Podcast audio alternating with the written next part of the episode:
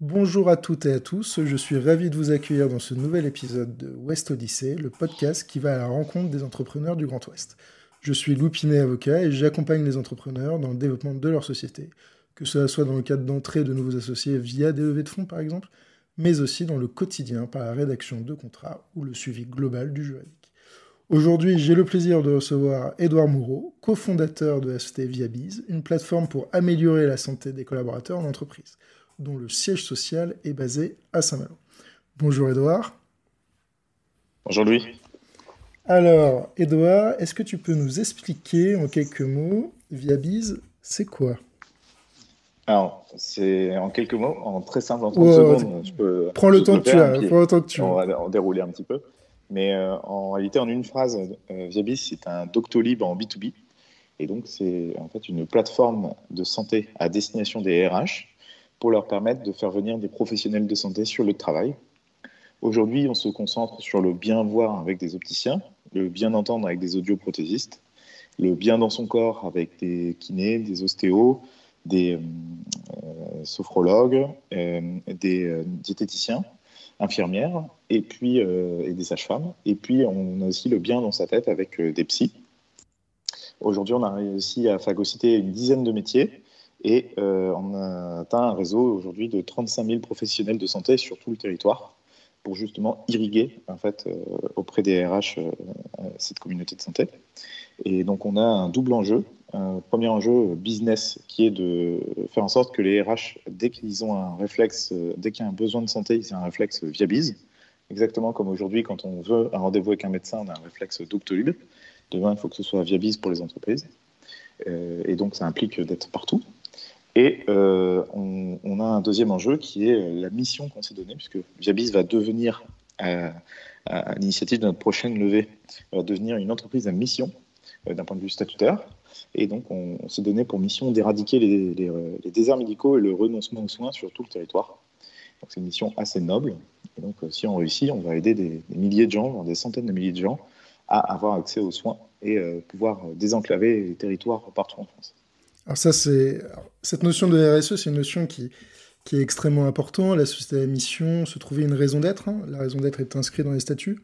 Alors euh, justement, cette raison d'être, euh, on peut en parler d'ores et déjà.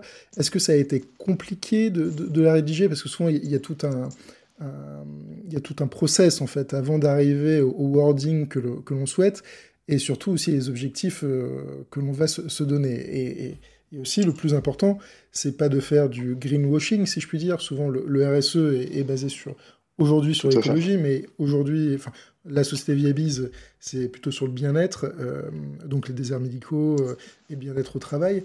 Donc ces objectifs-là, comment est-ce que vous allez les mettre euh, d'un point de vue opérationnel? Comment est-ce que vous allez réussir à les mettre en place pour éviter que ce soit juste un, un coup marketing, mais justement que ce soit quelque chose de très opérationnel et de très concret au sein de l'entreprise?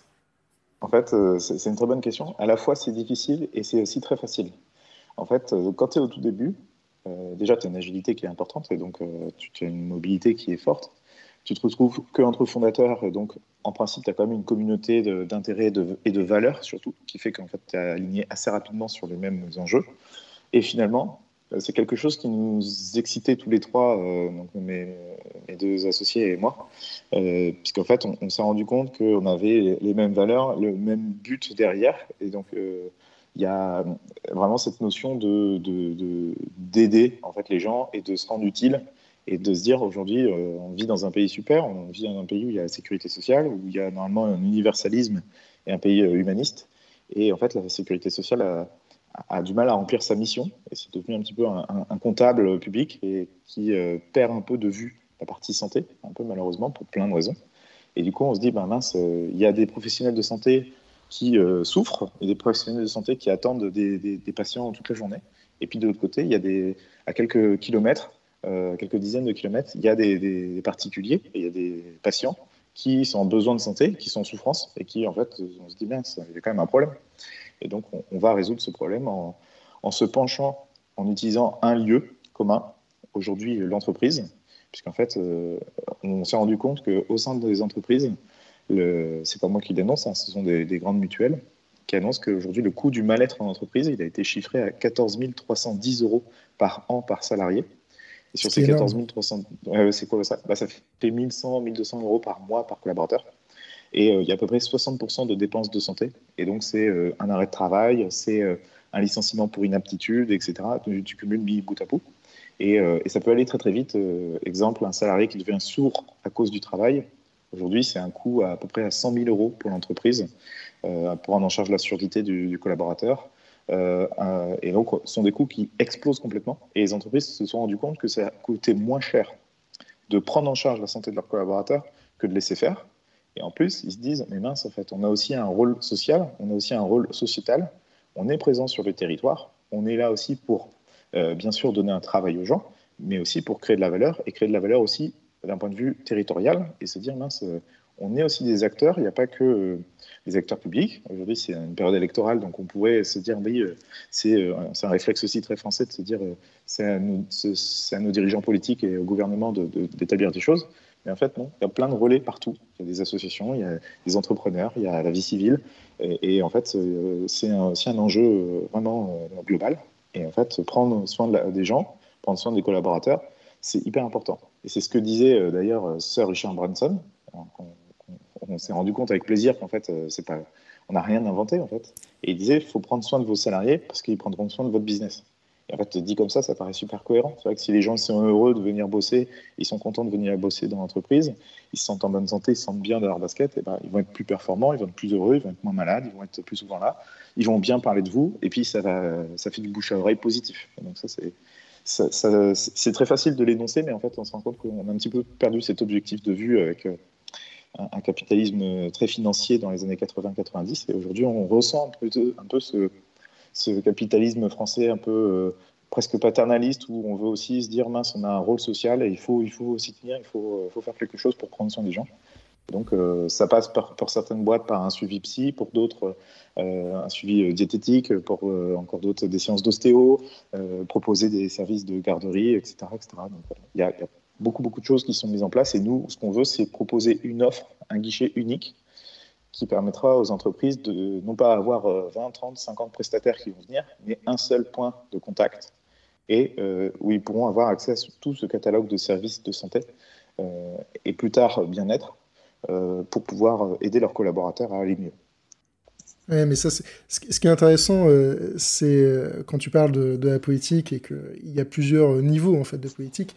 Ça, c'est fondamental parce qu'en fait, la RSE, en quelque sorte, c'est ramener la politique au sein des sociétés, des entreprises, hein, mais la politique, juste la, définition classique, celle de participer en fait au, bien commun, au bien public, euh, à la chose publique finalement, et de redonner du sens euh, à la fois euh, à la société et de l'intégrer dans son écosystème global, l'écosystème de, la vie civile, et plus cet, écosystème purement économique qui est là pour faire du chiffre. Ce qui est aussi très important, et, et on n'est pas là pour dire qu'il faut pas en faire, bien entendu, il faut vivre, il faut vivre économiquement, hein. là-dessus, il n'y a, a, pas de, a pas de problème, mais retrouver les bases, euh, retrouver, comme on dit au rugby, les fondamentaux. Euh, et, sens. et, voilà, et du sens, euh, du sens dans, les projets entrepreneuriels pour les entrepreneurs et du sens aussi pour les collaborateurs. Parce qu'il n'y a pas d'entreprise sans collaborateurs et il n'y a pas de collaborateurs sans entreprise. du coup, il faut évidemment trouver un, juste milieu dans tout ça et, c'est très intéressant d'avoir, d'avoir cette voie. D'un point de vue. je, te prendrai, je te prendrai juste un seul exemple, je vais compléter avec ce que je dis. Un, un, excellent exemple. On, se souvient tous, il y a une quinzaine d'années, de la vague de suicides qu'il y avait eu chez France Télécom. Et encore aujourd'hui, les gens en parlent. Et on se dit, euh, en fait, euh, l'entreprise, sur le coup, ne s'est pas rendu compte. Mais cet impact comme euh, ultra néfaste, alors que ce sont sept personnes, ça peut paraître très peu, et donc c'est quand même sept vies humaines, donc c'est quand même très grave. Mais en fait, après, pour l'entreprise, il y a un impact financier, un impact com, il y a un impact euh, image qui est exceptionnellement négatif et qui a sûrement coûté quelques, millions, voire euh, dizaines de millions d'euros. Et on s'est dit, bah, mince, euh, en plus, en prenant soin des gens, déjà, l'ambiance au sein de l'entreprise, les relations sociales sont plus saines, les collaborateurs sont plus heureux, on va attirer de meilleurs talents, on va conserver des super talents et on va éviter ce genre de drame. Et en fait, tout le monde est heureux. C'est un alignement de planète et donc, on gagnerait à prendre soin de la santé des collaborateurs, euh, que ce soit l'entreprise, les collaborateurs, l'État euh, et autres. Oui, mais alors, on a aussi l'expérience tous les deux, hein, vu que tu as une expérience en tant que que euh, avocat euh, fiscaliste, ce, côté euh, mal-être aussi dans le côté juridique, hein, dans les grands cabinets d'avocats, il est, il est, il est terrible. Et aujourd'hui, on se rend compte que les d'avocats n'arrivent plus à recruter, en partie, pas que, mais en partie à cause de, à cause de ça. Donc c'est vrai que je, je, je, te rejoins tout à fait sur la mission de, de Viabiz pour le bien-être des collaborateurs, que ce soit en entreprise, voilà, société commerciale ou évidemment dans, dans, les sociétés à caractère libéral. Euh, c'est extrêmement important puisqu'en fait, euh, le collaborateur, c'est un peu aujourd'hui le fuel de la société. Et on le voit en droit, on le voit dans les opérations, on voit les management packages, on voit cette volonté des entrepreneurs euh, de donner en fait du capital, ou du moins le désintéressement, de l'intéressement au capital à, leur, à leurs salariés, tout simplement parce qu'ils ont compris depuis longtemps que les salariés, euh, c'était sur, euh, c'était de l'or en fait pour les sociétés et pour avancer. Mais effectivement, si euh, de l'autre côté on leur donne du capital, mais on les maltraite, enfin maltraite, hein, c'est un, grand mot, hein, c'est juste maltraiter d'un point de vue psychologique, physique, avec des métiers très durs. il est sûr et certain que la, viabilité en fait du projet en est, en est, on est impacté terriblement. Tout à fait. Et après, c'est aussi pour aller plus loin pour aussi t'expliquer pourquoi on veut faire ça et jusqu'où on veut aller. C'est important aussi c'est très important quand tu es entrepreneur aussi d'apprendre à rêver. En fait, parce qu'au quotidien c'est très très dur. Et si tu n'as pas ta, ta, cible, en fait, c'est Oscar Wilde. Il hein. faut toujours viser la lune parce qu'en cas d'échec, on atterrit dans les étoiles. Si tu n'as pas ta, ce que certains appellent ta North Star, euh, ton étoile polaire, en fait, et te dire euh, bah, mon objectif c'est ça et je vais tout faire pour y arriver, euh, c'est très dur en fait. Tu peux te. C'est quand même prendre beaucoup de baffes, beaucoup de portes, beaucoup de noms et on a beaucoup plus de non que de oui. Mais en fait, le, nombre de oui qu'on a, bah, il nous permet d'avancer. Et le, nous, on souhaite aujourd'hui, pour l'instant, on s'appuie sur les entreprises pour avancer, parce qu'en fait, euh, elles ont des coûts et elles ont du cash à investir dans l'enjeu des collaborateurs. Quelque part, euh, beaucoup d'entreprises qui ont fait beaucoup plus d'efforts que beaucoup de services publics sur la prise en compte de la santé des collaborateurs. Euh, malheureusement, l'espace public n'est pas toujours en avance dans tous les sens du terme, que ce soit pour ses collaborateurs ou pour les administrés. Et on voit aujourd'hui des déserts médicaux sur l'ensemble du territoire. Et aujourd'hui, on n'a pas de solution euh, politique pour, pour mettre fin à ça. Et nous, on se dit, eh mince, demain, pourquoi ne pas déployer la solution Viabise dans une commune rurale plutôt que vendre en fait à un DRH la solution, on pourrait le vendre à un élu local ou à un maire pour lui dire, regardez, vous allez faire venir un kiné de la ville d'à côté euh, pour tel jour, euh, tel autre jour ça va être un diététicien, etc., etc. Et plutôt que de faire venir un kiné bulgare un médecin roumain qui vont être déracinés et qui vont potentiellement repartir, parce que de toute manière, ils ne sont pas ancrés dans le territoire, là, on crée de la micro-mobilité et on recrée du tissu local, on recrée de, l'espace de santé, et, pas par la contrainte, en fait. Ce n'est pas en, imposant aux jeunes médecins de s'installer dans un territoire que ça va fonctionner, c'est plutôt en rendant justement ces territoires attractifs, et donc en enlevant les freins euh, qu'on va y arriver. Euh, on espère pouvoir aller aussi toucher euh, la sphère publique. Euh, il y a des choses qui nous, tiennent à cœur. Aujourd'hui, tu vois, il y a 20%, 20 de l'échec scolaire en France, en, primaire, qui est dû à une mauvaise vision des enfants.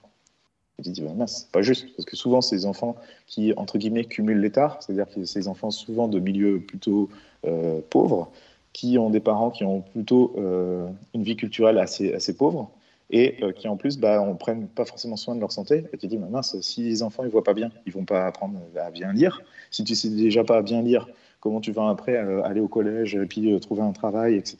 Donc ce sont plein d'enjeux très très forts. Et on se dit, bah, mince, il y a quand même des opticiens à côté qui, ont des magasins vides dans la journée et il y a des enfants qui ne voient pas clair. On bah, mince, pourquoi on ne permettrait pas de, dépister tous les ans à la rentrée, enfin un dépistage pour tous les enfants de, France, euh, et c'est parti. Et on probablement qu'à une, échelle de temps d'une dizaine d'années, on, gagnera beaucoup plus d'argent à faire ça. Et euh, en fait, il faut investir dans la prévention et, pas que dans la curation.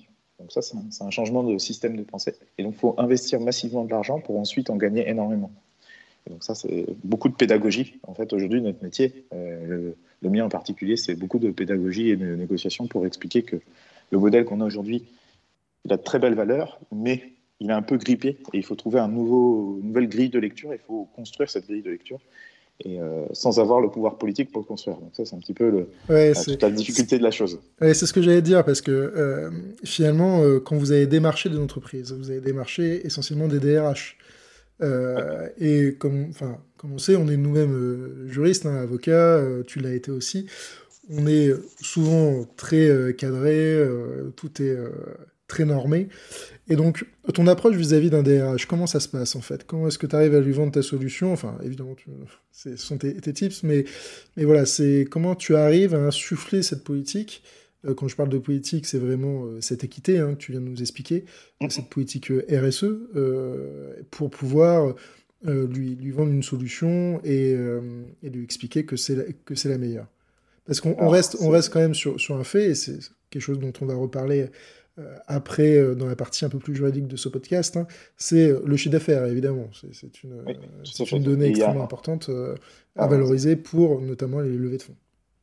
Ce qu'il faut comprendre, c'est un peu, c'est la grande difficulté du modèle, c'est ce qu'on appelle, ce sont des ventes complexes. C'est-à-dire qu'en fait, tu as un seul point d'entrée dans l'entreprise, souvent le DRH. Ça peut être potentiellement le, CSE, tu vois, les, on va dire les, les syndicats au sens très large du terme, euh, les organes de représentation des collaborateurs euh, qui peuvent aussi te faire un point d'entrée. Euh, mais souvent, tu as un seul point d'entrée. Et le problème, c'est que c'est une vente complexe dans le sens où tu dois convaincre à la fois le DRH de la pertinence de, pour lui, dépenser du temps pour faire venir des professionnels de santé. Alors, grâce à la solution, aujourd'hui, il peut le faire en trois clics et ça va très très vite. Donc, ceux qui sont déjà, déjà dans une démarche de faire venir un professionnel de santé, en fait, ils gagnent du temps. Mais pour ceux qui aujourd'hui ne le font pas, euh, c'est une dépense de temps supplémentaire. on leur explique qu'ils vont en gagner à terme en faisant moins d'arrêts de, travail, en gérant moins d'administratifs, etc. Mais aussi, tu dois convaincre euh, le directeur financier, parce que la solution a un coût. Et donc, il faut que lui, il te dise bah, quel retour sur investissement j'ai de cette solution. Il faut convaincre le directeur informatique. Il dire, attendez, en fait, euh, on a besoin de quelques euh, branchements informatiques avec vos solutions. Et donc, comment est-ce qu'on fait? Donc, il faut aussi que tu sois euh, bon de ce point de vue-là. Il faut aussi que tu convainques les juristes en interne, puisque en fait, tu vas avoir un enjeu RGPD, un enjeu confidentialité, de secret médical, etc. Il y a beaucoup de choses. Et ce qui fait que tu es obligé, en tant qu'entrepreneur, d'être un vrai couteau suisse et donc ça, c'est un point euh, très important. Il faut aussi être énormément à l'écoute et euh, être très humble, en fait, parce que les clients, ils t'apprennent toujours des choses. Il faut les satisfaire le plus vite possible, mais euh, c'est vrai que c'est un, driver très particulier là-dessus.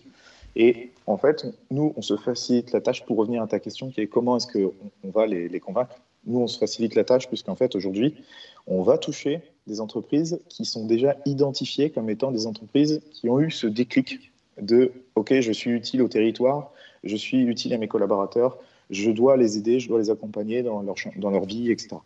Et donc, tu vas avoir certains labels comme euh, euh, tu vois, les labels Great Place to Work ou euh, des entreprises qui vont afficher justement qu'elles prennent en charge la, santé de leurs collaborateurs, etc., de manière très avancée.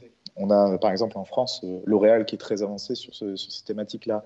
On va avoir des groupes comme Total où le slogan en interne c'est Safety First. On va avoir plein, plein, plein d'entreprises, de, souvent très grosses parce que très médiatisées, mais aussi même dans les territoires, beaucoup d'entreprises, d'entreprises qui sont conscients en fait de, leur impact local. Il y a une usine à un endroit euh, qui fait vivre parfois la ville entière. Et, euh, je pense au, Michelin à Clermont-Ferrand ou des choses comme ça. Euh, ce sont des impacts très très forts. on a Lactalis à Laval où, voilà, il y a des gens qui, qui sont vraiment des, des poids lourds économiques locaux et c'est un vrai poumon économique. Et ce sont des gens qui ont un impact très fort et qui, euh, bah, il faut aussi les accompagner euh, pour soit les aider à avoir ce déclic, soit leur permettre d'avoir les moyens de le faire. Parce que bien souvent, en fait, le RH, il a complètement en volonté de déployer le service, mais il est désemparé face à la, euh, à la difficulté. C'est-à-dire que faire venir les professionnels de santé, c'est pas son métier. Lui, son métier, c'est gérer les relations sociales en interne, faire du recrutement, faire des contrats de travail, les entretiens, etc. Et là, euh, il doit téléphoner à plein de professionnels de santé. Euh, comment est-ce qu'il le fait venir? Euh, Comment il le paye pour faire venir? C'est quoi le business model? C'est quoi la responsabilité? C'est quoi les enjeux? Et donc tout ça, ça leur fait un peu peur. Et comme il y a des freins, eh ben, on ne le fait pas, malheureusement. Alors que la volonté est là. Et donc nous, on les aide à complètement lever tous ces freins et on leur donne accès à une plateforme qui automatise tout, ce, un peu le backstage en fait derrière, et on leur donne accès tout de suite un réseau très puissant de professionnels de santé. Aujourd'hui, 35 euh, 000 personnes. Oui, c'est un véritable logiciel SaaS en fait que vous mettez en place et qui permet finalement de, de, faciliter euh, le, le, travail à ces DRH et, de lever en fait ce que moi personnellement j'appelle des faux problèmes, puisque ce sont en fait des problèmes qu'on peut tout à fait régler via notamment ces, logiciels SaaS qui sont, qui sont révolutionnaires hein, et qui viennent d'arriver il y a quelques années pour pouvoir permettre de mettre en place des solutions euh, et des solutions rapides en fait sur ce type de, de problématique. Alors, je rebondis un peu sur ce que tu as dit, puisque tu as utilisé plusieurs fois le mot euh, déclic, et s'il y a quelque chose que j'aime parler dans, ce podcast, c'est aussi le déclic de l'entrepreneuriat. Parce que tu as un élément qui est, euh, qui est très intéressant, hein, c'est que tu es un ancien fiscaliste, avocat fiscaliste, tu as fait l'AFB, euh, comme moi. Euh, bon, après, tu joues au rugby euh, aussi comme moi, j'ai pu jouer. Donc, on est, voilà. Mais le, voilà, moi, le, la question que j'ai envie de te poser, c'est qu'est-ce qui t'a donné envie, à un moment donné, de hum, quitter ta fonction d'avocat fiscaliste, donc une, une situation qui est tout de même très appréciable. Beaucoup, très, voilà, beaucoup d'avocats, beaucoup de, énormément d'étudiants en droit, d'avocats euh, souhaiteraient euh, cette position, avec des gros dossiers, des très beaux cabinets euh, sur le CV, une technicité. et puis du jour au lendemain, tu as décidé de, de, de, tout quitter pour prendre un, nouveau risque, puisque évidemment, hein, avocat, avocat fiscaliste, c'est déjà un risque, mais c'est le risque de tous les métiers en, libéral. Mais tu as décidé de prendre un autre risque, qui est le risque de l'entreprise qui est... Euh, alors les deux hein, se, conjuguent, hein, avocat et entreprise, mais, mais là, t'es es parti en fait sur, de l'autre côté, euh, et de ce côté entrepreneuriat, avec euh, des cofondateurs, avec un projet. Qu'est-ce qui t'a donné ce déclic? Pour moi, je trouve ça très intéressant que tu puisses nous détailler un peu ton schéma et, tout son, ce parcours. Alors, c'est, je, pense que j'ai pas un jour précis en tête. J'ai le jour où j'ai décidé, mais euh, en fait, la, graine, elle est sûrement enfouie depuis bien plus longtemps que ça. je pense que j'ai toujours eu envie de m'engager quand j'étais petit. Euh, je faisais plein de trucs. Je suis l'aîné d'une fratrie, donc est-ce que c'est ça? C'est sûrement la conjugaison de plein de choses. J'ai euh, mon père qui a créé un magasin d'informatique et puis qui a quitté tout seul, qui travaillait dedans, et puis j'ai vu qu'il s'est épuisé dedans et il a fini par faire une faillite et il s'est fait un peu écraser parce que le modèle économique n'était pas bon et puis il y a plein de raisons qui font que. Et euh, est-ce que c'est euh, la faillite euh, Est-ce que c'est l'engagement et autres Moi, ça m'a toujours parlé d'être de, d'être utile et de d'optimiser les choses et de créer des projets. J'ai toujours été attiré par ça. Et du coup, à la fac, j'ai toujours été attiré par la chose publique. On en parlait tout à l'heure, mais du coup, j'ai fait de la politique en local un petit peu. Et puis je me suis rendu compte que malheureusement, euh, c'était pas très utile. C'était beaucoup d'appareils, beaucoup de, euh, en fait, euh, de, de, de c'était très limité. finalement, le, pouvoir et l'impact qu'on allait avoir dans le quotidien des gens, il, est en fait assez limité malheureusement. Et donc je me suis dit bon bah c'est finalement pas pour moi. Et donc j'ai continué dans mon, cursus universitaire. Et puis, j'avais toujours cette idée-là qui, traînait en tête, et donc je, lisais beaucoup, j'ai toujours beaucoup lu, je me suis toujours beaucoup très curieux pour euh, attirer plein de trucs. Et euh, mes frères ont fait une école d'ingénieur et euh, un de leurs copains de promo créait sa boîte et puis me demandait quelques conseils. Donc je donnais quelques conseils comme ci, comme ça, au fur et à mesure. Et puis quand j'ai eu ma, ma, collab en tant qu'avocat, je travaillais, mais en fait je me suis rendu compte que mon job d'avocat, c'était finalement de fiscaliste, c'était d'aider des gens riches à rester riches en payant le moins d'impôts possible. Et euh, c'est intéressant, c'est bien, je suis content de savoir le faire, mais je me disais c'est pas forcément très utile en fait. Ça me faisait pas, euh, vulgairement, ça me faisait pas bander le matin de me lever en me disant ouais, je vais faire ça. Alors les dossiers étaient super et tout, les gens super, mais je me suis dit paf, euh, j'ai envie d'un peu autre chose. Et donc effectivement, j'ai pris la décision. En fait, j'ai eu la proposition en fait des entrepreneurs que j'accompagnais, j'ai eu la proposition de, devenir le directeur financier de la start-up. Et donc en fait, je suis parti. Je me suis dit bah écoute, j'ai mes diplômes et entre guillemets, mon plan B, mon parachute, c'est d'être avocat fiscaliste, qui est quand même, comme tu disais, un plan B plutôt, euh, plutôt euh, sympathique. Et donc, je me suis dit, euh, j'ai rien à perdre. Et donc, j'ai divisé par trois mes revenus. Et puis, je suis parti bille en tête dans la start-up. Je suis redevenu un peu étudiant. Mais et c'est compliqué parce que ça veut dire aussi apprendre un nouveau métier complètement différent, un nouvel mode de pensée. toi aussi, tu es avocat et donc nous, on est habitué à penser problème et donc, euh, il faut euh, voir tous les risques, tous les, freins qui existent pour essayer de les lever. Mais euh, quand tu es entrepreneur, on t'apprend justement au contraire à, à pas voir les freins et à, foncer, etc. Donc c'est un peu un changement d'état d'esprit complètement différent. Mais voilà, la greffe, c'est plutôt bien fonctionné après, même si entre deux, ça, a été compliqué. Je, suis allé jusqu'à faire un burn-out, en première expérience, qui était je pense que j'y suis allé un peu trop à fond et puis il y a un contexte particulier qui fait que. Et donc je, me suis reconstruit en 2020. Et puis euh, finalement, j'ai décidé d'entreprendre moi-même. Et euh, puisque voilà, c'était entreprendre pour les autres. Et puis quand en fait finalement tes, tes intérêts et tes valeurs sont pas alignés, c'est là où tu te rends compte que tu t'épuises euh, à essayer de faire tourner un bateau. si tu n'es pas aux commandes, c'est compliqué. Et donc, du coup, euh, je me suis dit, bah, c'est peut-être plus simple de repartir de zéro finalement. Et donc, euh, c'est là où j'ai rencontré mes associés. Et puis, on a mûri le projet Viabiz durant 2020. Et puis, on a lancé, euh, le 30 décembre 2020, on a lancé Viabiz enfin, officiellement, juridiquement, même si le produit, lui, est sorti de terre en, septembre 2021. Non, mais c'est très fort ce que, ce que tu dis, parce que, notamment sur, sur notre burn-out, et, et c'est quelque chose qu'on tait hein, euh, souvent, qu'on ne veut pas dire. Mais les entrepreneurs, et j'en vois beaucoup, euh, et on n'arrête pas de le dire dans, ce podcast, euh, sont constamment dans une machine à laver, où il y a absolument énormément de sujets à traiter, tous les plus différents les uns des autres.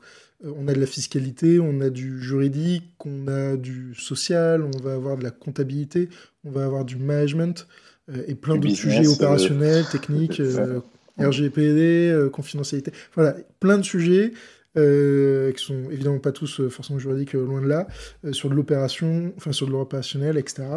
Et, et, pourtant, on n'est pas forcément compétent dans ces sujets, et c'est le chef d'entreprise qui supporte la responsabilité d'arbitrer ses choix et, et d'orienter la société. C'est même pire que ça, c'est qu'en fait, tu n'es pas compétent, mais tu dois te présenter comme étant compétent et tu dois assumer la fonction. Donc c'est un peu euh, très, un grand écart, euh, très compliqué. Et donc c'est très facile de se croire euh, omniscient et tout puissant, surtout quand, c'est toi qui crée.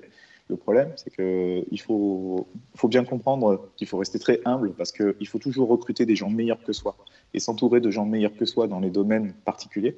Et que le rôle d'un entrepreneur, c'est pas d'être l'homme à tout faire omniscient. C'est l'homme à tout faire parce que tu dois mettre de, du lubrifiant dans tous les rouages pour que la machine fonctionne, mais tu ne dois pas faire les rouages. En fait, c'est pas ton rôle. Il y a des gens bien meilleurs d'un point de vue technique. Euh, même si tu connais un petit peu du marketing et des notions, bah, tu vas pas faire le marketing toi-même. Tu, vas peut-être. Euh, moi, je, ne fais même plus la fiscalité de la boîte, par exemple. Pourtant, je je suis avocat fiscaliste. Et en fait, c'est pas là où j'ai de la valeur. Il faut recruter des gens qui sont très bons, qui vont très vite sur ce point-là. Moi, mon rôle, en fait, aujourd'hui, c'est être un peu chef d'orchestre, faire en sorte que tout le monde soit content, que les personnalités puissent euh, euh, bien euh, être compatibles, de recruter des super talents et d'envoyer la boîte, la fusée dans la bonne direction, la bonne trajectoire d'un point de vue business, en termes de est-ce qu'on a choisi les bons clients, est-ce qu'on a choisi le bon business model, est-ce qu'on a choisi les bons trucs, et s'entourer de pareil, de plein de gens. Et donc, c'est à la fois des collaborateurs. Il faut recruter des gens qui ont le bon état d'esprit, avec qui vous entendez bien et qui ont les bonnes compétences. Les compétences, s'il en manque, c'est pas grave, ça s'acquiert. Les, valeurs, les autres, c'est beaucoup plus compliqué. il vaut mieux des gens qui ont un bon état d'esprit et euh, qui sont très curieux et qui, ont un peu de compétences en moins que quelqu'un qui est une rockstar mais qui est un vrai connard. Donc ça, c'est important. C'est comme dans les équipes de rugby, euh, il vaut mieux une équipe euh, de copains soudés qui sont capables d'aller au front qu'une équipe d'individualistes. C'est ça. L'entreprise, c'est un sport collectif, hein, donc ça, faut, faut pas l'oublier. Donc il y a les salariés, il y a euh, les associés euh, avec lesquels on s'associe, il y a euh, les partenaires commerciaux qu'on va avoir, les clients aussi, parce que les clients, c'est important aussi d'avoir des gens qui sont bienveillants, surtout au début, quand il y a un peu de plâtre à essuyer, bah, il y a des gens qui, le comprennent complètement et qui sont super bienveillants et puis qui passent du temps à nous aider à développer. Donc on peut aussi après nouer des, des liens forts et puis peut-être euh, commercialement faire des réductions et autres, mais c'est aussi euh, c'est important de créer ces liens-là. Et aussi s'entourer de prestataires et de conseils qui sont, qui sont bons dans leur domaine. Parce que c'est important d'avoir une équipe, une dream team, et il faut être très humble là-dessus. Et il y a un dernier point, et c'est, je pense c'est là où moi j'ai pêché, euh, qui m'a en fait amené au burn-out, c'est qu'en fait on oublie souvent, mais l'entrepreneuriat c'est un marathon, ce n'est pas un sprint, et donc il faut aussi euh, comme on dit, hein, euh, qui veut aller loin ménage sa monture. Et donc, il faut aussi euh, prendre du temps pour soi, se poser, ne pas arrêter le sport, ne pas arrêter de voir d'autres gens qui ne sont pas entrepreneurs, ne pas arrêter de, parler à d'autres gens et prendre des sas de décompression.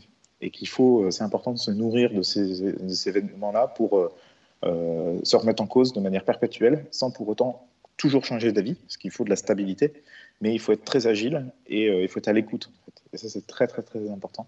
il y a aussi, j'oubliais, parmi les gens avec lesquels il faut s'entourer, il faut aussi des investisseurs des partenaires financiers si on souhaite lever des fonds, ce qui n'est pas une obligation, mais c'est important aussi parce qu'il y a, y a de tout. Il y a des gens très bons, il y a des gens un peu moins bons, il y a des gens très sympas, d'autres un peu moins sympas. Et puis, euh, il y a aussi des gens euh, qui ont les mêmes valeurs que vous, le même message. Et euh, exemple, pour le cas de Viabiz, on pourrait très bien avoir des gens qui vont nous dire mais attendez, moi, je, m'en fiche complètement de, dépenser de l'argent pour la santé de mes collaborateurs. S'ils ne sont pas contents, ils vont dehors. C'est quelque chose qu'on aurait pu entendre il y a quelques années. Aujourd'hui, ce type de discours il devient de plus en plus rare parce qu'il y a des grands phénomènes, notamment du fait du, Covid, du, confinement, du télétravail et autres. Finalement, il y a un, mécanisme, un grand phénomène qui a lieu aujourd'hui aux États-Unis et qui est en train de se développer en France, qu'on appelle le phénomène de la grande démission. Aujourd'hui, le taux de démission en France a augmenté de 20% depuis l'année dernière, alors qu'on est en post-Covid, donc les gens ils ont quand même une certaine peur normalement de perdre leur travail, surtout les Français. Et bien pas du tout. Les gens démissionnent et même parfois ils n'ont pas le droit au chômage parce qu'en fait ils se sentent plus alignés avec les valeurs de leur boîte et ils ont envie d'être heureux, de, s'épanouir. Et c'est un vrai message en fait aujourd'hui. Il y a une lame de fond énorme dans toutes les sociétés occidentales. Et euh, les entrepreneurs et les entreprises doivent prendre conscience de, de ça, puisqu'en fait, les collaborateurs, aujourd'hui, ils ont une flexibilité qui est très importante dans leur travail. Les gens sont très bons, ils sont diplômés, ils peuvent travailler à distance. Et si on ne les écoute pas, aujourd'hui, ils vont partir. Et donc, il faut que les entrepreneurs se saisissent de ces sujets-là. Et euh, Viabi, ça peut faire partie des, solutions de, entre guillemets, de package qu'on peut proposer aux collaborateurs pour, pour se sentir mieux en interne. Et euh, l'époque du baby-foot et des jus de fruits à volonté, c'est passé. Aujourd'hui, c'est ultra caricatural de voir ça. Aujourd'hui, les gens, ils ont envie d'un équilibre vie pro, vie perso. Euh, d'être euh, alignés, d'être heureux et d'être en bonne santé. Et donc, bah, il faut les accompagner sur ce terrain-là. Mais... Alors, je rebondis sur ce que tu disais sur la, grande démission. En France, les derniers chiffres, c'est plus de 400 000 CDI qui ont été, euh, de, personnes en CDI qui ont démissionné depuis, depuis la fin de la crise Covid. donc, c'est quand même extrêmement important.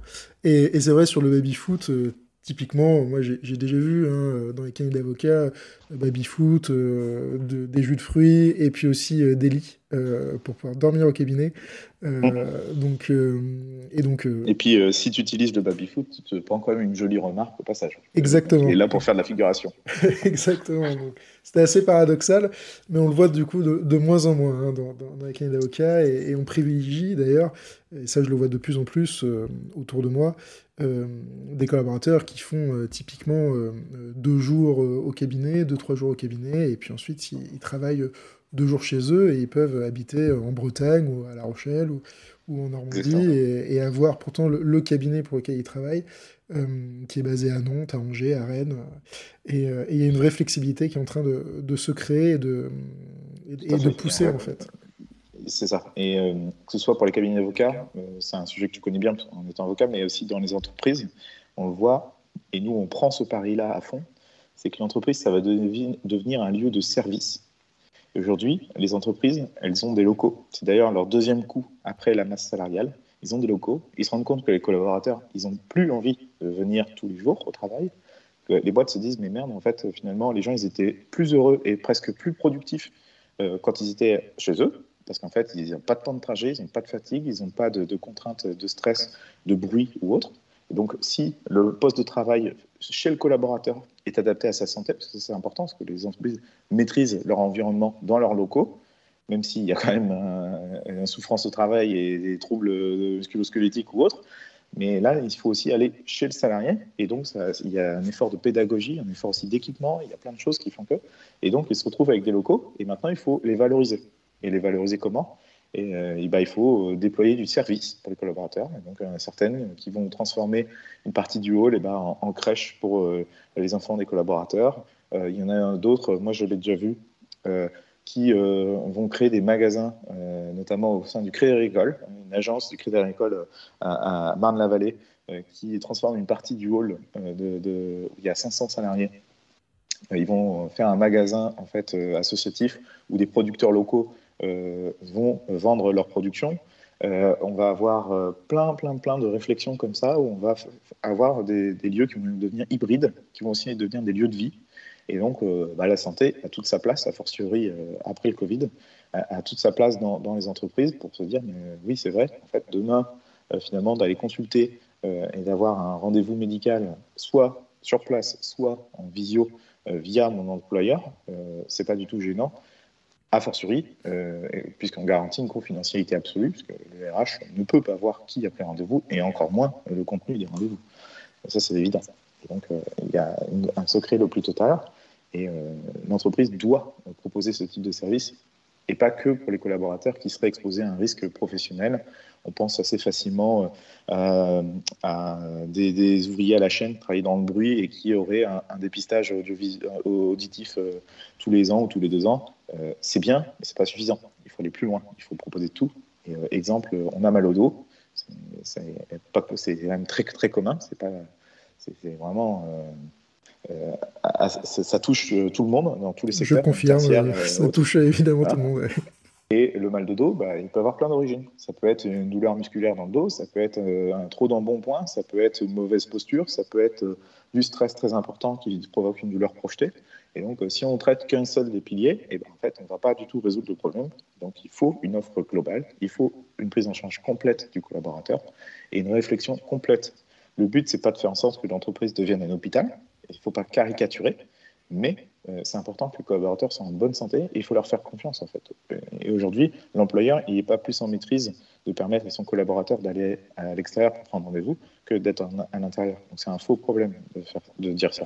C'est euh, en complète négation et ce sont souvent des, des entreprises qui vont être confrontées à un gros phénomène de grande démission parce que justement les collaborateurs vont être malheureux et ils vont partir. Ça va se réguler comme ça.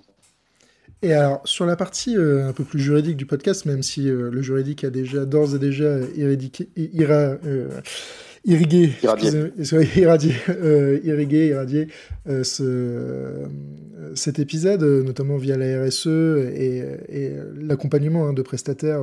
Je rappelle, hein, nous sommes là pour permettre aux investisseurs d'arbitrer sur les, sur les options qui sont sur la table et de leur permettre aussi d'enlever cette charge mentale. sur c'était le sujet qu'on voulait évoquer, la, structuration d'une levée. Est-ce que vous avez un peu d'expérience dans, ce domaine euh, chez Viabiz euh, Quel a été pour vous euh, le moment où vous vous êtes dit, allez, je me lance, je vais aller chercher un VC, il me faut de la new money, est-ce que je fais de la smart money est-ce que, Comment est-ce que tout ça s'est structuré dans votre tête et, comment vous avez mis ça en, œuvre en fait? Et, quel est surtout quels sont les, points les plus importants euh, que, tu as retenus dans cette, dans cette quête hein, de, financière euh, qui, est, toujours extrêmement importante euh, dans, l'entreprise Est-ce que tu, veux que je définisse tous les termes ou, tu penses Oui, alors le but, c'est évidemment de faire quelque chose de, pédagogique. Hein. On peut effectivement définir rapidement les termes, c'est même nécessaire, eh ben, je pense.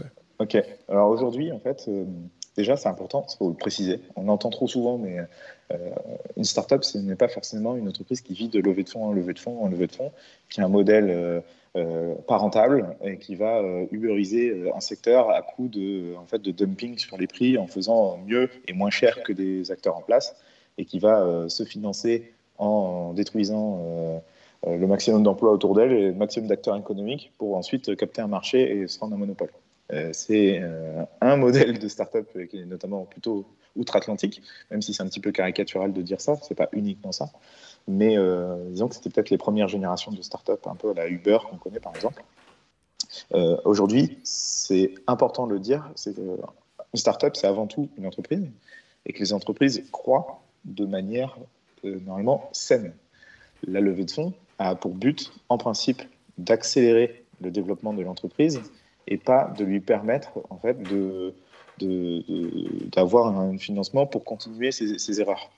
Euh, il faut comprendre qu'il faut lever déjà, on n'est pas obligé de lever, que si on lève, il faut déjà lever le montant dont on a besoin auprès des gens euh, euh, qui nous correspondent pour faire une mission très précise. Et ça, c'est important. Il, faut, il y a plein d'enseignements à tirer là-dessus. Donc, il faut toujours lever de l'argent quand on est un entrepreneur. Hein. on lève toujours des fonds. Et au début, c'est ce qu'on appelle de la love money, c'est-à-dire euh, de la famille ou des proches ou ou, son argent personnel. Ça peut être quelques milliers d'euros, quelques dizaines de milliers d'euros. Cette love money arrive d'ailleurs très souvent au tout début. Hein, oui, tout à fait. Bah, à, la, à, la, création ou juste, juste après la création. On a aujourd'hui en France un écosystème qui est très bon sur l'amorçage, en fait, tout ce qui est justement le, on va dire, la première année de vie de l'entreprise et même les premiers mois, où, euh, comme dans mon cas par exemple, moi je n'avais pas d'argent familial, euh, et donc euh, finalement ça a été de l'argent public, c'est-à-dire il y a les régions qui mettent un peu à la pâte, il y a la BPI qui met un peu à la pâte, et on, on peut montrer euh, qu'on a une bonne idée, un bon déploiement, il faut savoir pitcher son projet, et puis ensuite on obtient quelques, quelques milliers d'euros, quelques dizaines de milliers d'euros.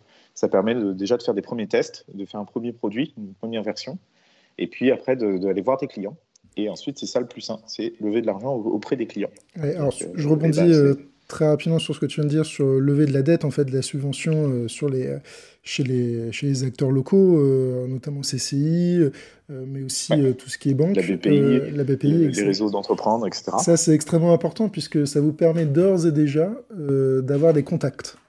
Et il ne faut pas, il, ne faut surtout pas se, se, fermer les portes dès le début en se disant, en fait, mon BP, je vais lever de l'argent très rapidement.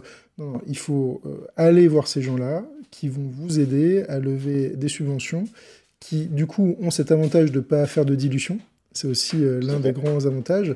C'est-à-dire que la subvention, lever de la dette, euh, c'est plus compliqué, c'est souvent cher, mais ça vous permet de garder votre table de capitalisation euh, de manière stable, blanche, exactement.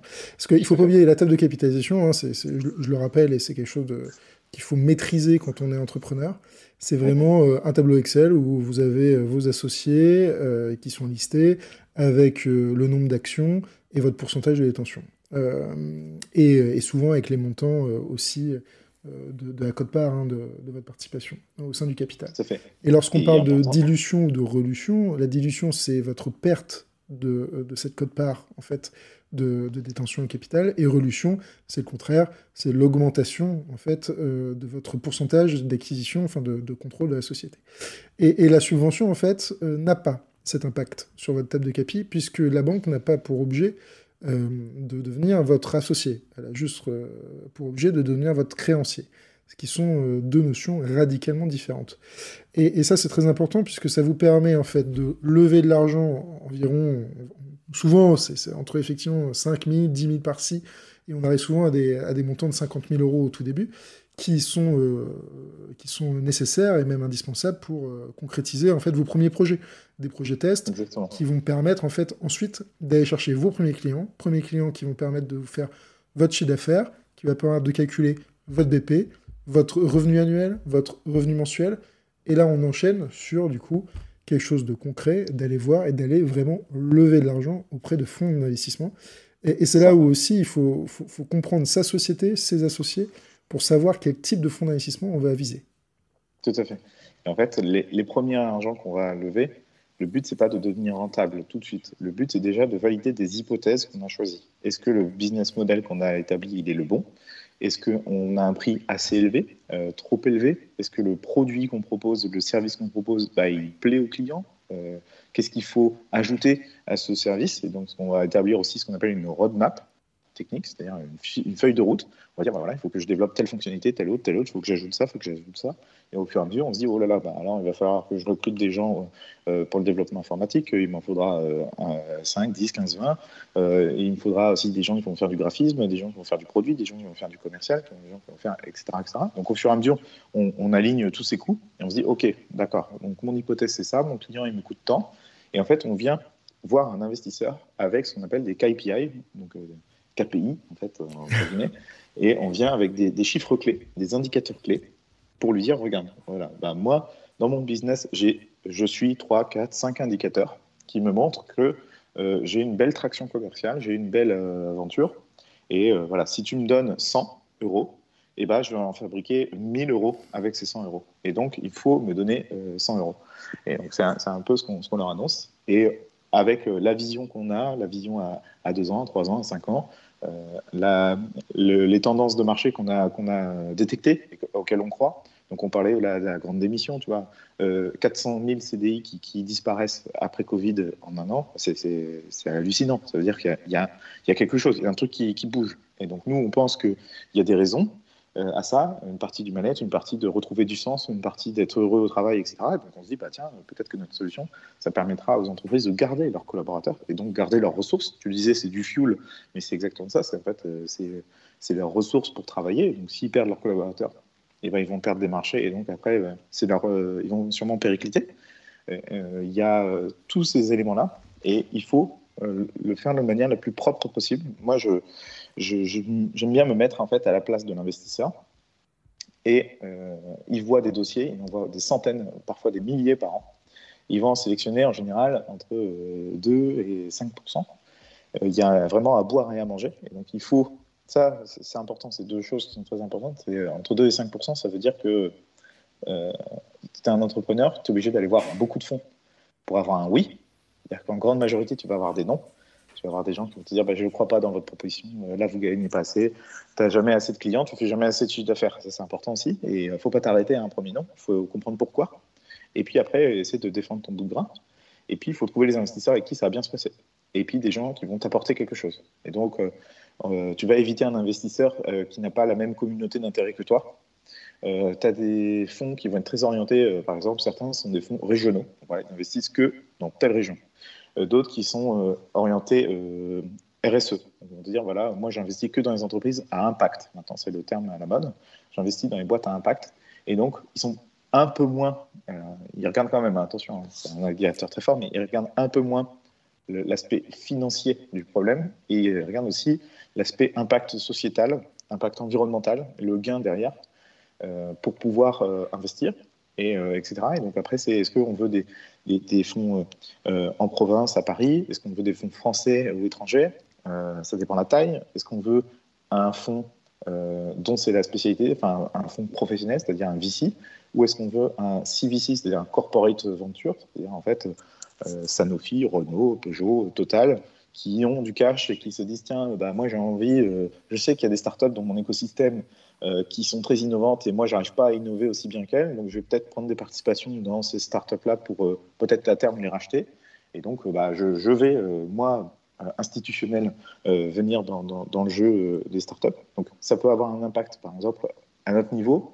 On s'est posé la question de est-ce qu'on va, on accepterait de l'argent de mutuelles, par exemple, de fonds d'investissement de mutuelles, pour se dire, bah, tiens, on va gagner beaucoup de temps, puisqu'en fait, ces mutuelles, ils ont des clients entreprises.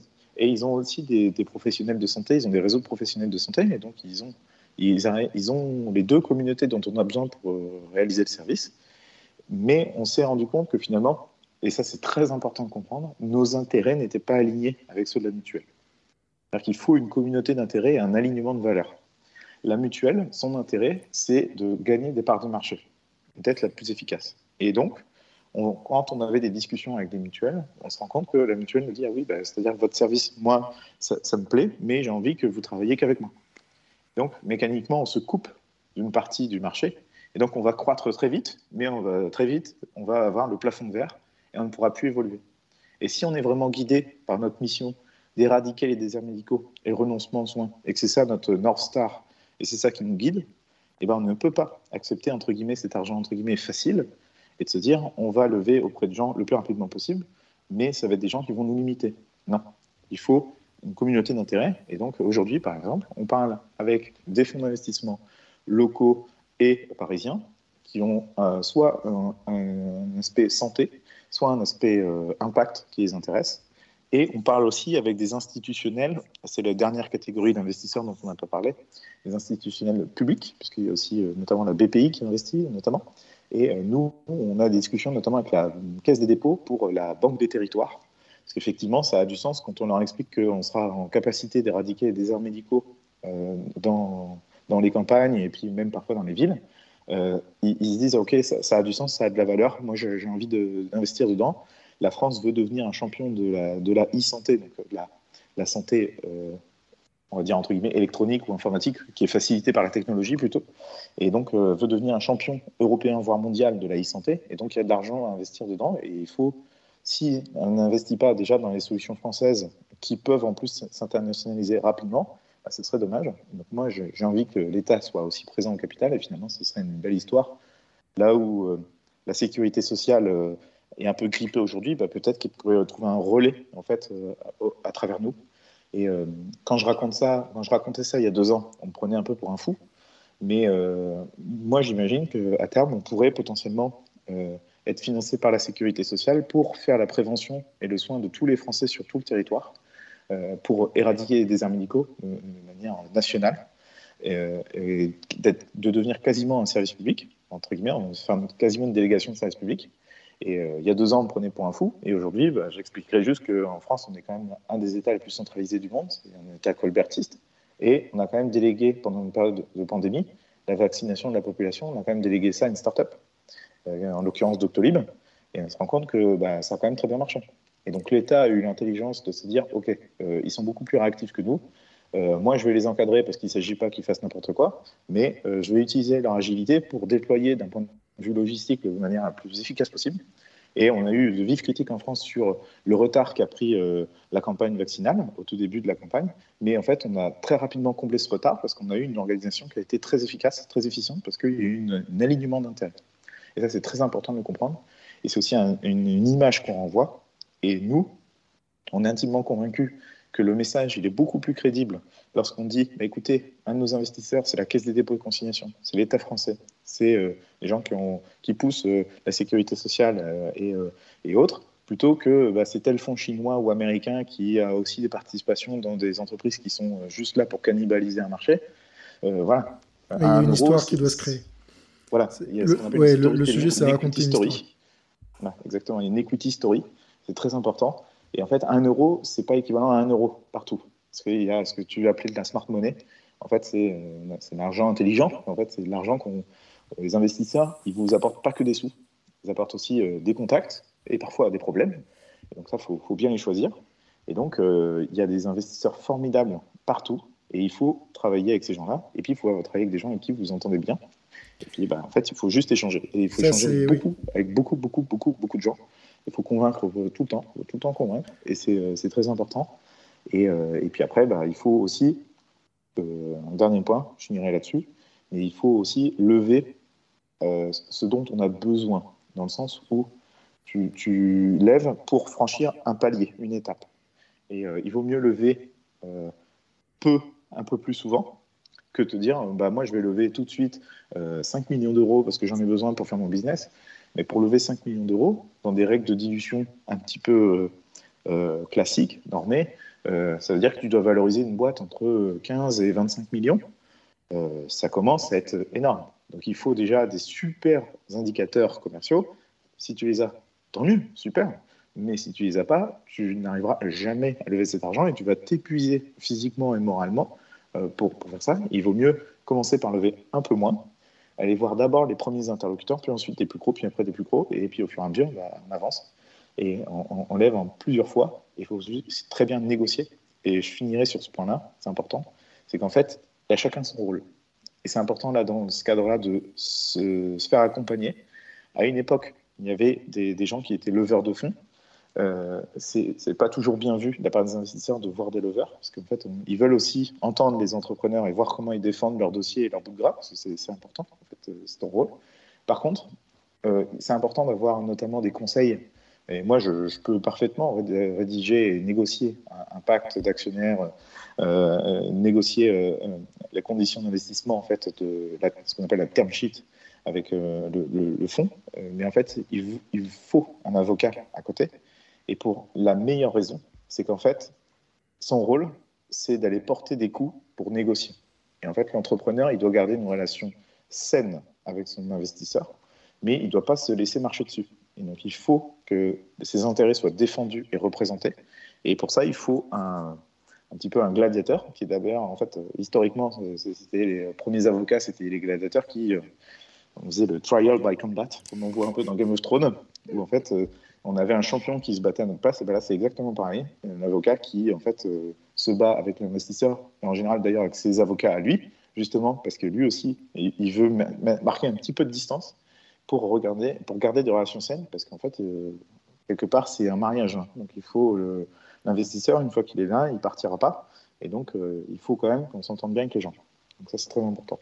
C'est très important parce qu'effectivement on est là pour prendre des coups. pour éviter que notre client les, les prend à, notre place. Et, et surtout, bien s'entendre avec son, son VC, c'est déterminant, puisque très souvent, même tout le temps, dans le pacte et dans le schéma de rédaction du pacte, on instaure ce qu'on appelle des, conseils de surveillance ou des conseils d'administration, euh, dans, lesquels en fait le, fonds d'investissement va avoir une place. Et, très souvent, il est lié aussi à ce qu'on appelle des décisions importantes. Et du coup, l'investisseur va avoir un droit de veto sur certaines décisions que le dirigeant du coup ne pourra pas prendre sans en avoir discuté au préalable avec l'investisseur et sans avoir son aval. Et, et dans ce cas... même, il serait majoritaire au capital. Exactement. Mais justement, le pacte d'associés ou le pacte d'actionnaires, il est là aussi pour contrebalancer euh, le pouvoir de l'associé majoritaire avec le pouvoir des minoritaires et donner plus de poids aux minoritaires vis-à-, -vis, du majoritaire. C'est une espèce de...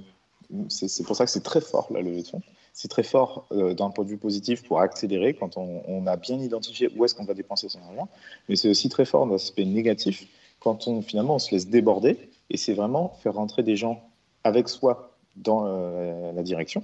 Et donc, bah, il faut accepter aussi. Euh, donc, dire, il faut mettre un peu d'ego de côté, il faut savoir écouter, il faut savoir euh, entendre certaines réalités. Et puis, si on n'est pas aligné avec ces gens-là, ça va être compliqué. Et donc, c'est pour ça qu'il ne faut pas se précipiter, il faut aller très vite, parce qu'on bah, n'a pas le temps de, perdre du temps. Par contre, il ne faut pas se précipiter dans prendre de l'argent facile très rapidement pour, pour ensuite te prendre le mur encore plus rapidement. ça, c'est très, très, très, très, très important. Oui, c'est un vrai sujet de gouvernance. C'est à la fois un sujet de gouvernance et un sujet de maîtrise de son capital. Un sujet de gouvernance puisque euh, vous devez euh, garder à la fois un, échange permanent avec votre, votre VC, mais aussi vos, associés, hein, puisque c'est toute une équipe. Et d'ailleurs, les, les VC sont là, qu'ils soient privés, institutionnels, etc., ou euh, corporate, ils sont là pour investir sur une équipe c'est avant tout sur, sur, ce projet que l'équipe euh, euh, maintient son, que l'équipe euh, crée et, veut développer. mais c'est aussi un sujet du coup d'actionnariat parce qu'on voit beaucoup trop de levées de fonds qui viennent diluer d'un point de vue trop important une seule fois en fait l'ensemble des actionnaires fondateurs qui finalement perdent très rapidement le contrôle de leur société. Et, et, ça c'est important aussi, c'est un très bon argument c'est qu'il faut aussi, du coup, que l'investisseur soit pas trop gourmand. Et, puisqu'en fait, si l'entrepreneur qui prend des coups au quotidien, c'est difficile, euh, c'est aussi un point important, c'est souvent on n'est pas du tout les mieux rémunérés de l'entreprise, voire parfois les moins bien rémunérés de l'entreprise. Parce que pas, le but, c'est pas de s'enrichir par du salaire, c'est plutôt de. On doit s'enrichir euh, économiquement si la boîte est vendue et si on a réussi la mission. Et, le but, c'est pas un emploi salarié, c'est un job d'entrepreneur. Et donc, si on n'est pas, euh, en, anglais on dit incentivé, c'est-à-dire si on n'est pas euh, intéressé à la réussite de l'entreprise par son capital, bah, si on n'a pas de salaire, qu'on n'a pas d'intéressement au capital, qu'on prend des coups tous les jours, il y a un moment où on va être épuisé. Et finalement, euh, si le, le, les dirigeants sont épuisés et n'ont plus la volonté d'avancer et, de prendre des coups et, de, tirer tout le monde vers le haut, et ben, le projet est voué à mourir. Et euh, là où, en fait, c'est le principal actif, euh, l'équipe dirigeante et l'équipe euh, un peu au sens élargi du terme, c'est le premier actif de l'entreprise. Si ce premier actif est voué à mourir, et ben, l'entreprise est vouée à mourir. Et donc l'investisseur, il perdra aussi tout son argent. Il faut ménager des intérêts qui peuvent paraître divergents. Et il faut justement les aligner. Et ça, c'est le rôle notamment des conseils de mettre à plat aussi certains sujets et de dédramatiser et de trouver des solutions techniques, puisqu'en fait, il existe des solutions techniques avec euh, des goodwill, des badwill, avec euh, des, des, relutions, des dilutions, des mécanismes euh, qu'on peut faire un peu du sur-mesure et faire un peu du coup humain pour aussi ménager les intérêts de, chacun. Ouais, nous, il ne faut pas oublier que le métier d'avocat, de conseil, c'est aussi un métier artisanal. Hein. On est là pour proposer des solutions et on est mandaté pour que les deals se fassent, alors pas à n'importe quelle condition évidemment, euh, mais on est là pour que, les deals se fassent et de trouver, euh, trouver des solutions à l'ensemble des problèmes. Mais s'il y a bien une chose sur laquelle je, voudrais insister, euh, et ça on le voit encore trop souvent, ce sont des, des, entrepreneurs qui sont tellement contents d'avoir un oui d'un VC qui en fait ont signé leur LOI, leur lettre d'intention sur le coin de table avec l'ensemble des conditions en fait euh, du pacte, parce qu'en mmh. en, quelques instants... Sans hein, trop lire. Sans trop lire, voilà, c'est ça. Une, une LOI, c'est quoi hein, C'est une lettre dans laquelle l'investisseur explique qu'il est très intéressé à investir dans la société et il décrit en fait comment va, comment va se passer l'investissement avec le calendrier, mais aussi et surtout l'ensemble des clauses essentielles qui vont être insérées dans le pacte d'associés euh, et dans les différents contrats qui peuvent être euh, connexes euh, à l'opération. Et, et, souvent, en fait, on a des entrepreneurs qui sont tellement contents qu'ils ne lisent pas cette, cette LOI. et ils il le chiffre.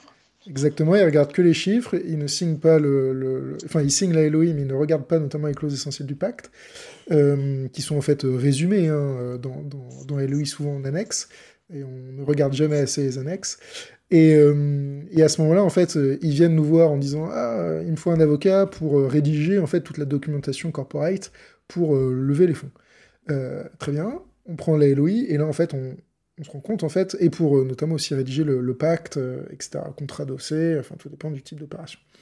Et, là, on se rend compte qu'en lisant les LOI, eh ben, en fait, ils ont perdu leur boîte parce que les décisions importantes, euh, notamment celles où il y a un veto des investisseurs, sont, tellement importantes, sont beaucoup trop nombreuses ou beaucoup trop contraignantes, que voilà, il y a tout un schéma en fait juridique qu'ils n'ont pas anticipé en pensant que c'était juste de popote de juriste en fait. Moi je l'ai déjà entendu euh, ce terme. Oh, c'est votre popote, vous allez me faire euh, quelque chose euh, qui va matcher tout le monde. Oui, mais là en fait le problème c'est que vous avez signé une LOI qu'on n'a même pas pu défendre, négocier, etc. Et, contrebalancer avec des propositions. Et donc en fait on est pieds et, pieds et, mains liés avec, avec ce document. Alors tout est relatif, on peut arriver hein, évidemment à renégocier une LOI, on peut justifier ça, il y, y, a beaucoup d'éléments qu'on a aussi dans notre besace, hein, c'est notre travail. Euh, mais toujours faire attention, et je ne le redirai jamais assez, à tout entrepreneur, ne signez pas, ne signez aucun document sans avoir contacté votre conseil au préalable pour que celui-ci ait pu faire ses commentaires. Ça, c'est indispensable. Ce que je te disais tout à l'heure, c'est que c'est pas un sprint, l'entrepreneuriat, c'est un marathon. Et donc, aujourd'hui, en fait, quand tu es entrepreneur, tu gères des urgences relatives. C'est-à-dire que tu n'es pas neurochirurgien ou chirurgien cardiaque et tu dois prendre l'opération. Tu es, les mains euh, dans le corps d'un patient, il est en train de faire un arrêt cardiaque, et ben là, tu dois réagir dans l'urgence. Tu n'as pas le temps de réfléchir. Quand tu es entrepreneur, il y a, dans ce que appris, il n'y a aucune décision qui ne nécessite pas une nuit pour y réfléchir et prendre un peu de temps et de contacter quelqu'un avec qui en parler. Est-ce que c'est un mentor? Est-ce que c'est un autre entrepreneur que tu connais? Est-ce que c'est bah, justement les premiers réseaux entreprendre ou autres avec qui tu as des chefs d'entreprise qui sont passés par là, qui ont pris des torgnoles, qui, ont eu des succès euh, et qui vont te dire bah, écoute, moi à ta place, je ferai ci, ça, ça. Euh, de contacter plein d'autres gens, ses conseils et autres pour justement échanger et de se faire un avis. Et il faut émousser tout ça pour justement construire quelque chose parce qu'en fait, euh, c'est pas, c'est pas euh, signé maintenant. Et d'ailleurs, si le VC te met la pression pour signer maintenant tout de suite, c'est peut-être un signal d'alerte qu'il faut peut-être pas signer. Alors on arrive euh, à la fin de, ce podcast et il y a toujours une question hein, que je pose à l'ensemble des entrepreneurs qui sont invités, qui sont invités ici, puisque ce podcast vise le Grand Ouest. pour toi, Edouard, c'est quoi le, les avantages, les atouts Grand Ouest pour entreprendre C'est une bonne question. En fait, je, dirais que euh, aujourd'hui, il, y, a plein d'atouts. Euh, certains qui sont évidents et d'autres un peu moins. Les premiers, c'est une structuration. Déjà, c'est un atout en France d'entreprendre, puisqu'il y a, comme on disait, un, écosystème d'amorçage qui est très développé avec BPI et autres. Et puis, euh, dans tout, sur tout le territoire, tous les réseaux entreprendre, les réseaux comme ça, les réseaux de chefs d'entreprise, les, les, CCI, etc. Donc, ça, c'est important. Et donc, ça, il y a sur tout le territoire. En particulier dans l'Ouest, on a aussi un tissu entrepreneurial euh, industriel qui est assez développé, un peu comme dans le nord de la France aussi, ce qu'on appelle un peu le mafia entrepreneurial, avec beaucoup de grands chefs d'entreprise, beaucoup de TI euh, qui, sont euh, bretonnes et qui ont une vraie solidarité entre, entre bretons. Et donc, demander un conseil, écrire à quelqu'un sur LinkedIn, ça c'est quelque chose que moi j'ai appris en entreprenant, c'est qu'en fait, euh, on n'a rien à perdre à essayer. Au pire, c'est un non, ou alors au pire, on n'a pas de réponse. Et on peut avoir des belles surprises il y a des gens qu'on pensait inaccessibles qui nous répondent. Et donc, euh, bah, en Bretagne, il y a des très grands chefs d'entreprise euh, qui sont parmi les plus grandes fortunes françaises. et donc, c'est pas une question d'argent, c'est une question de. En fait, dans un système capitaliste, l'argent, c'est un critère de réussite. Et donc, bah, on voit que c'est des entreprises qui ont bien réussi, et donc les gens sont bien enrichis. Et donc, bah, c'est des gens qui peuvent vous accompagner, vous aider. Euh, on a euh, aussi du financement, puisqu'en fait, aujourd'hui, il y a une offre de, de VC, de, fonds euh, régional qui, s'élargit et, s'épaissit, puisqu'en fait, ils ont des poches maintenant très, très profondes. Il y a la première génération d'entrepreneurs bretons qui a aussi réussi à vendre ses boîtes, a, réussi à avancer. Il y a aussi des, belles boîtes en Bretagne, notamment je pense à Klaxoon par exemple, qui, est un Rennes qui, qui est en passe de devenir potentiellement une licorne. Il y, a, des très très belles réussites en région. Donc il faut aussi en être fier et puis il faut, avancer. Et puis un dernier point, je dirais, et ça c'est peut-être le moins évident, c'est qu'en fait finalement aujourd'hui, avec le Covid, on voit aussi qu'il y a un phénomène de décentralisation et un peu de déconcentration parisienne. Euh, où euh, les collaborateurs, ont aussi envie de vivre un peu à l'extérieur. Et finalement, bah, la Bretagne a aussi certains, certains atouts. Euh, Saint-Malo, nous, où il y a le siège, on a quelques-uns. Mais il y a plein de gens qui, finalement, soit veulent retourner en Bretagne, soit veulent habiter en Bretagne pour avoir une certaine qualité de vie. Et donc, c'est valable aussi en Normandie, mais aussi à Bordeaux ou autre. Il y a plein de sites de start-up qui, s'installent par là. Parce qu'en fait, il y, a une douceur de vivre, une qualité de vie qui, aujourd'hui, prime sur juste le salaire qui était euh, plutôt euh, euh, l'apanage aujourd'hui des quadras avec un cas. Et je dis, c'est plutôt aussi un équilibre vie pro, vie perso, et puis une quête de sens et retrouver un intérêt dans son travail qui guide les gens. Et, donc, bah, il, faut, faut aussi s'adapter. Et donc là aussi, le, territoire dans son ensemble a, des atouts. Et c'est aussi pour ça qu'il faut défendre le territoire en, en éradiquant les déserts médicaux, en, en développant euh, localement, en payant ses impôts aussi euh, et en recrutant des gens euh, en local. C'est super important pour dynamiser tous les territoires et pas que certaines grandes métropoles en France. Oui, c'est très important. L'écosystème de nos territoires sont très développés aujourd'hui, ce qui n'était pas forcément le cas il y a quelques années, mais, mais aujourd'hui, cet écosystème est là, est présent. On a des VC, et ça je, le vois et je le constate hein, tous les jours dans les dossiers, des VC régionaux qui sont, qui sont là pour aider les entrepreneurs. Euh, sur le long terme, avec des, voilà, des, des, des, incentives hein, pour, pour, les entrepreneurs. Et, euh, et puis surtout, évidemment, euh, nos territoires sont très agréables à vivre. et ça, on ne peut pas leur. Voilà. Et puis Saint-Malo a quelques atouts. elle en a énormément. Elle en a énormément. Une magnifique ville. Bah, écoute, Edouard, merci beaucoup. C'était extrêmement intéressant. Euh, et euh, bah, écoute, à la prochaine. Merci à tous et à toutes euh, pour nous avoir écoutés. Merci. Je vous remercie à toutes et à tous d'avoir écouté West Odyssey, le podcast qui va à la rencontre des entrepreneurs du Grand Ouest. Je remercie évidemment Edouard euh, pour cet échange extrêmement fructueux euh, et de nous avoir raconté euh, son histoire, décrit sa société qu'il a fondée avec ses cofondateurs et aussi et surtout de nous avoir expliqué la structuration d'une levée de fonds euh, ce qui est extrêmement important euh, dans le monde de la startup.